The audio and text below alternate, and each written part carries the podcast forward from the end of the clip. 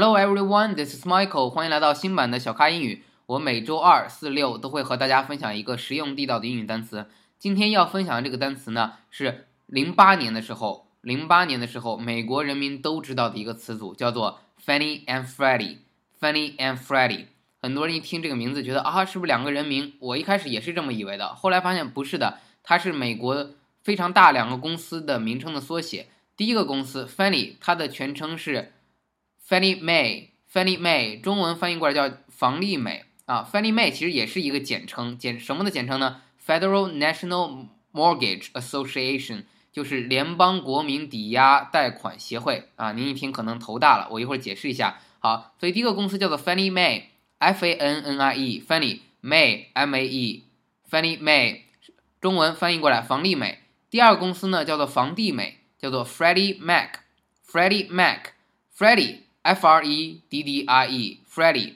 Mac 就是我们用的苹果电脑的那个 Mac 的缩写，Mac 啊，Freddie Mac，OK，两个公司，第一个叫 Fannie Mae，第二个叫 Freddie Mac，因为这两个公司的业务是差不多是紧密配合的，而且呢，房利美是美国第一大公，呃，这个政政府赞助的美国政府赞助的企业，而房地美是第二大美国政府赞助的企业，所以美国人讲他们的时候呢，是两个一块儿讲，他不会讲 Freddie Fannie Mae and Freddie Mac，他们会。直接讲 Fannie and Freddie，所以这就我今天要讲重点。你直接就跟老外讲 Fannie and Freddie。在零八年金融危机的时候呢，美国人都知道这个词啊，Fannie and Freddie。再跟我读一下 Fannie and Freddie，Fannie and Freddie，Fannie F A N N I E，Freddie F R E D D R E，Fannie and Freddie。OK，那房利美呢？它叫联邦国民抵押贷款协会啊，房地美呢？它的全称英语全称是 The Federal Home Loan Mortgage Corporation，啊，也是这样的一个公司，叫做联邦住宅贷款抵押公司。那什么意思呢？大家都看到“贷款”两个字，就是不说美国了，中国现在也是这样。你要是买房，你是不是得先付个首付？首付是保证这个房子 OK，你是呃有能力先买的，买了一部分。那你剩下的钱呢？你要去还房贷，每个月要还多少？这是一个传统的模式，对吧？那比如说，在美国啊，本来呢，老百姓要先掏二十万首付，然后呢，下来再说每个月要还多少。那后来美国的这个银行呢，非常贪婪啊，就是大家都说的这个资本主义是很贪婪的嘛。他们就为了放宽权限，就让老百姓都买房。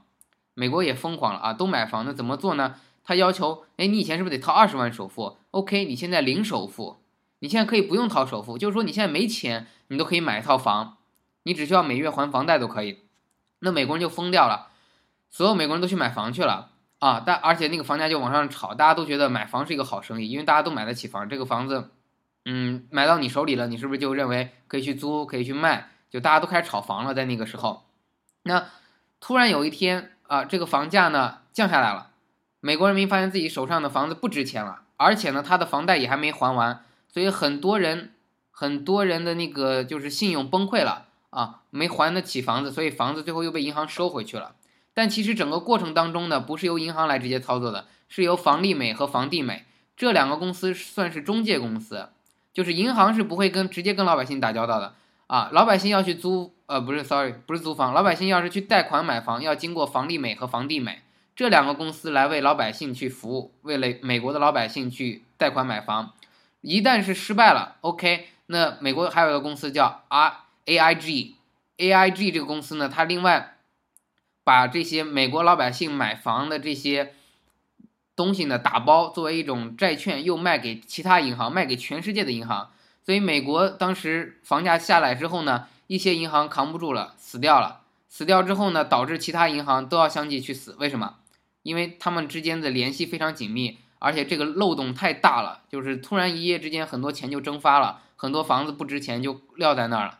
所以这个对美国零八年的这个金融危机打击是非常非常大的，所以啊，美国人那阵新闻上谈这个事情的时候，都谈 Fannie and Freddie，他们认为这个事情的罪魁祸首呢就是 Fannie and Freddie，其实罪魁祸首应该是背后的银行啊，银行太贪婪了，然后美国人民呢都去找房利美和房地美去贷款买房，导但后来呢，美国人他没有那么多钱，你连首付都都不付，导致很多人其实是没钱买房的，那导致这个银行的体系就崩溃。啊，这就零八年金融危机的一个导火索，所以这个词一定要知道。那为什么今天讲这个词呢？因为根据这个事件呢，有人写了一本书，叫做《大而不倒》，英文叫做 Too Big to Fail，Too Big to Fail，大而不倒。然后又有人根据这本书非常厚的一本书，大家可以买着看一下，因为里面讲述的都是真实的事件。我希望大家买这本书呢看一下。后来这本书呢，HBO 又把它翻拍成了一部电影，也叫《大而不倒》，大家可以看一下。我是刚刚看到这部电影啊，其中这个美国的财政部长。保尔森来到了中国啊，中国的这个高官就给他说：“We need to talk about Fanny and Freddie。”就是我们中国的领导都知道啊，这个美国的这个 Fanny and Freddie 这个事情的严重性。好的，我们再复习一下：Fannie，F A N N I E，Fannie，and Freddie，F R E D D I E，Fannie and Freddie，房利美和房地美。为什么我说呃，很多人说英语角跟老外聊的？不够深入呢，因为你只是跟老外去聊 What's your favorite movie？你最喜欢什么电影？其实你应该跟老外去聊一聊。如果聊一下零八年金融危机，你跟他一说 Fannie and Freddie，他绝对知道，他深有感感触，因为美国人都是直接跟 Fannie and Freddie 去打交道的。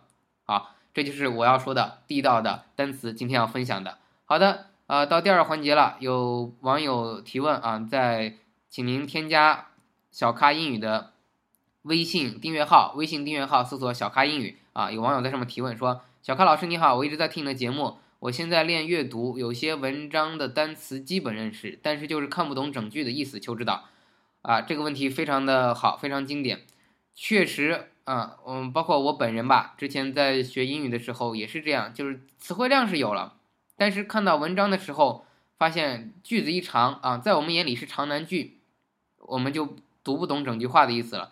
啊，有两个原因，第一。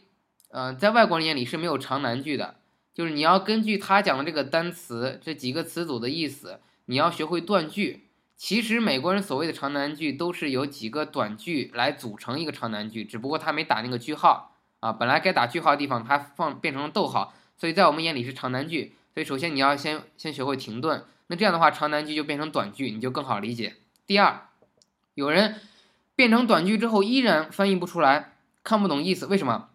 因为你只是知道了单个单词的意思，比如说今天讲的这个 Fannie and Freddie，如果你不知道它的背后的含义是什么，如果你一看这个东西，你只是知道啊 Fannie 不知道什么东西，Freddie 好像是个人名，你可能会跟我当初一样觉得这是两个人名，所以呃一定要进行两个补充，一个补充就是短语的补充，啊词汇量补充咱不说，你说你有一定词汇量，那进行短语的补充。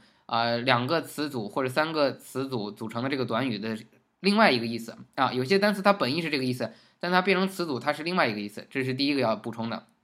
第二个要补充的就是作为呃情景啊，美国文化它背后它有什么含义，你是一定要了解的。呃，就还是拿 Fannie and Freddie 举例，如果你不了解这个美国文化，这篇文章你基本就看不懂了。就如果他今天的这个文章叫 Today we are going to talk about Fannie and Freddie。完了，你你基本这篇文章就看不懂，因为你压根不知道什么是 Fannie and Freddie，后面讲的这个 mortgage 什么的这些贷款啊东西，你更听不懂了。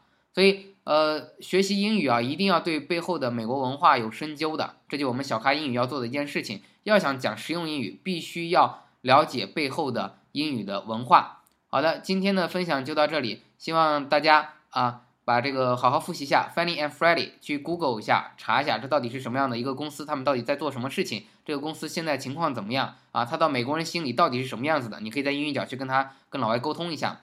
好的，如果您喜欢我的节目呢，请将节目点赞、下载并转发，欢迎大家订阅励志 FM 三五三七八二，我的新浪微博小咖 Michael，小咖 Michael，您可以跟我的微博互动，有问必答哟。也请加入学习 QQ 群九四六二五幺三九九四六二五幺三九。跟更多的咖啡豆们一起学英语，九四六二五幺三九。最后呢，呃，请您点击我们的荔枝社区，获得每期录音的文本。好，如果您有任何的问题，在我的微博上或者是微信订阅号小咖英语上面啊留留言提问啊，我们有问必答。好的，Thank you，拜拜。